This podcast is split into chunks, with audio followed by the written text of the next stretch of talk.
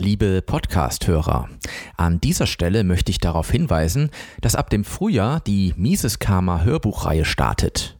Unter der Überschrift Die Vordenker der österreichischen Schule habe ich es mir zur Aufgabe gemacht, die gemeinfreien Werke in Form von Aufsätzen und ganzen Büchern der frühen Austrians als Hörbücher zu vertonen. Den Anfang macht dabei das rund 80-seitige Essay zum Abschluss des Marxischen Systems von Eugen Böhm von Barwerk aus dem Jahre 1896. Die Veröffentlichung dieses Hörbuchs erfolgt im April 2021. Weitere Infos und eine Vorbestellmöglichkeit finden Sie unter der Website miseskarma.de slash Hörbuch. Mises Karma Literatur Booms and Busts Ein Auszug aus Geldsozialismus, die wirklichen Ursachen der neuen globalen Depression von Roland Bader aus dem Jahr 2010, erschienen im Resch Verlag. Jeder Boom endet im Crash. Anders gesagt, jedem Zusammenbruch geht ein Boom voraus. Deshalb ist nicht nur der Crash von übel, sondern auch der Boom. Und der Boom findet seine Nahrung im zu viel an ohne Leistung erzeugtem Geld und im zu billigen Geld, Kredit. Genauer gesagt, im falschen Kredit. Was ist ein falscher Kredit?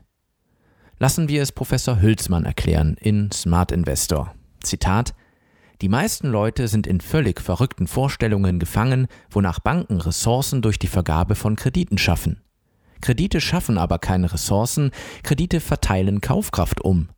Es gibt zwei und nur zwei Quellen für Kredite. Erstens aus der Ersparnisbildung. Vergangenes Geldeinkommen und damit Kaufkraft wird vom Kreditgeber an den Kreditnehmer übergeben. Zweitens aus der Geldproduktion. Banken können Kredite aus dem Nichts schaffen und weiterreichen. Dieser Vorgang schafft allerdings nur Kaufkraft im nominalen Sinne. Denn aus volkswirtschaftlicher Perspektive ist nicht die Menge des Geldes entscheidend, sondern die reale Gütermenge. Der Bankkredit ex nihilo macht uns nicht reicher. Er verteilt Ressourcen bloß um. Der Bankkredit ist heute ein Instrument der wirtschaftlichen Verantwortungslosigkeit. Zitat Ende. Mit jeder Kreditvergabe einer Bank steigt die Geldmenge. Das bringt Inflationsgefahr, denn die Gütermenge steigt, wenn überhaupt, erst später und in geringerem Umfang. Falls die Kredite in fehlerhafte Investitionen gelenkt werden, steigt die Gütermenge überhaupt nicht. Oder es entstehen Güter, die nicht gebraucht werden. Wenn die Kreditmenge durch planwirtschaftlich gedrückte Niedrigzinsen steigt, fließt Geld in falsche, unwirtschaftliche Verwendungen und verhindert Ersparnisse, die in gute Investitionsprojekte geflossen wären. Zinssenkungen, Kreditmengenwachstum, Inflation und Fehlinvestitionen bilden eine verhängnisvolle Spirale, die in Boomphasen, Blasen, mit anschließenden Zusammenbrüchen mündet. Allgemein werden Boomphasen gepriesen.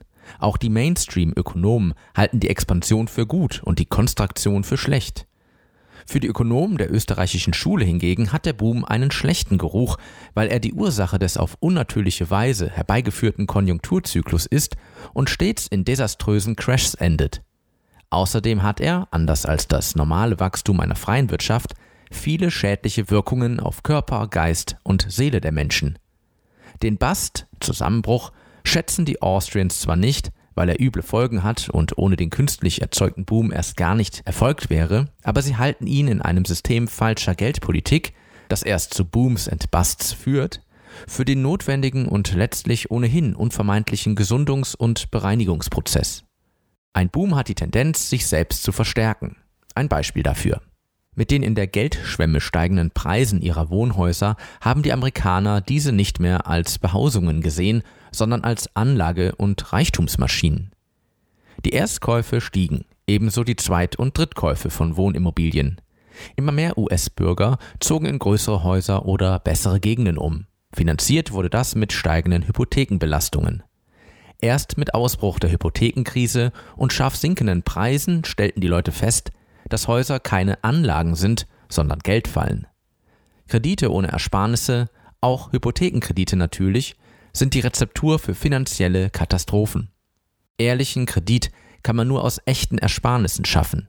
Jeder andere Kredit aus heißer Luft der Banken und Zentralbanken erzwingt früher oder später Zwangssparen, entweder beim Kreditnehmer oder beim Kreditgeber oder bei beiden. Und Zwangssparen heißt hungern statt schlemmen, unter die Brücke ziehen statt wohnen, krank werden und sterben statt leben. Radfahren statt Auto, Wandern im Heimatort statt Flug in die Karibik, bei Mama einziehen statt in die eigene Bude. Für das Vorziehen des Konsums zu Lasten der Zukunft haben die Spanier ein schönes Sprichwort. Pan para hoy, hambre para manana. Brot für heute und Hunger für morgen. Zwar kann es auch in einem freien Markt mit echtem Geld zu ungewöhnlichen Bewertungsbooms kommen, aber nur für kurze Zeit und der nachfolgende Crash hat begrenzte Auswirkungen und belastet nicht das gesamte Wirtschafts- und Finanzsystem. Die regelmäßig wiederkehrenden Phasen übertriebener Aufschwünge und katastrophaler Zusammenbrüche der Gesamtwirtschaft eines Landes hingegen, der sogenannte Boom-Bust-Business-Cycle, entstehen nicht am Markt, sondern sind ein Kind der Geld- und Zinspolitik der Zentralbanken und des Staates, man kann in grafischen Darstellungen, Charts, über die letzten 35 Jahre eindeutig den gegenläufigen Verlauf der Kurven von nominaler Sozialproduktentwicklung und realer Fed Funds Rate, US-Zentralbankzins, beobachten. Scharf fallende Realzinsen lösen also regelmäßig eine boomende Wirtschaft aus, die anschließend wieder steil nach unten driftet.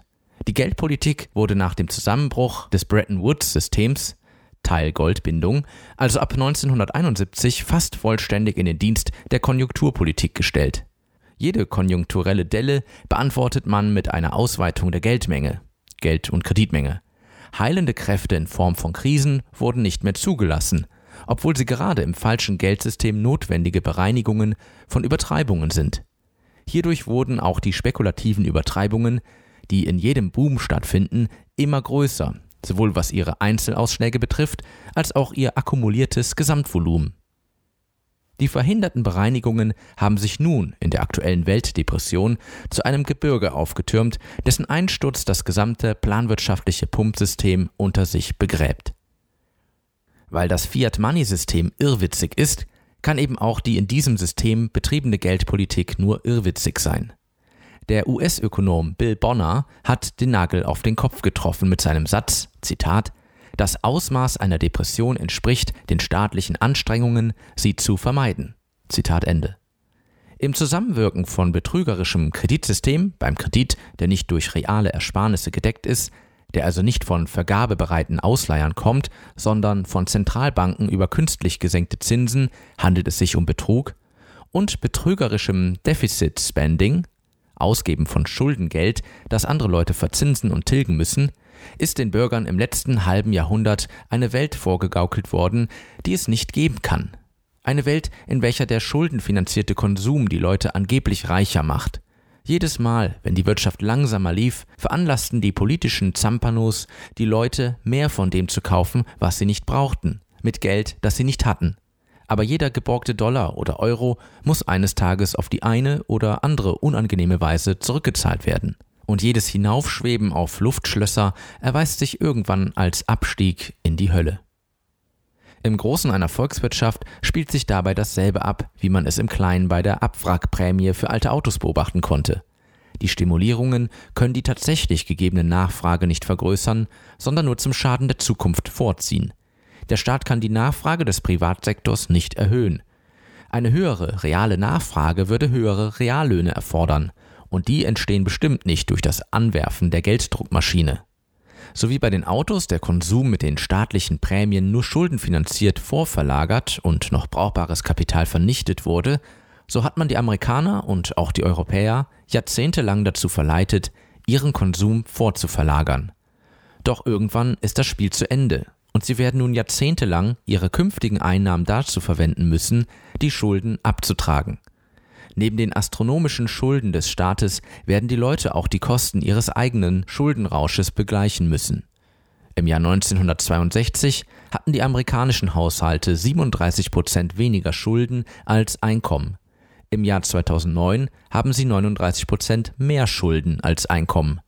Die Schulden des Privatsektors machen 174 Prozent des Sozialproduktes, Bruttoinlandsprodukt BIP, aus.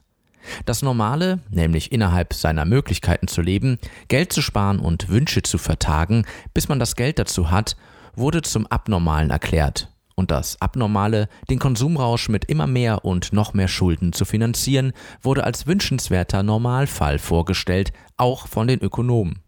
Es wurden sogar Gesetze verabschiedet, mit welchen die Hypothekenbanken, vor allem Fannie Mae und Freddie Mac, gezwungen wurden, Schuldnern ohne Prüfung ihrer Einkommensverhältnisse Kredite einzuräumen.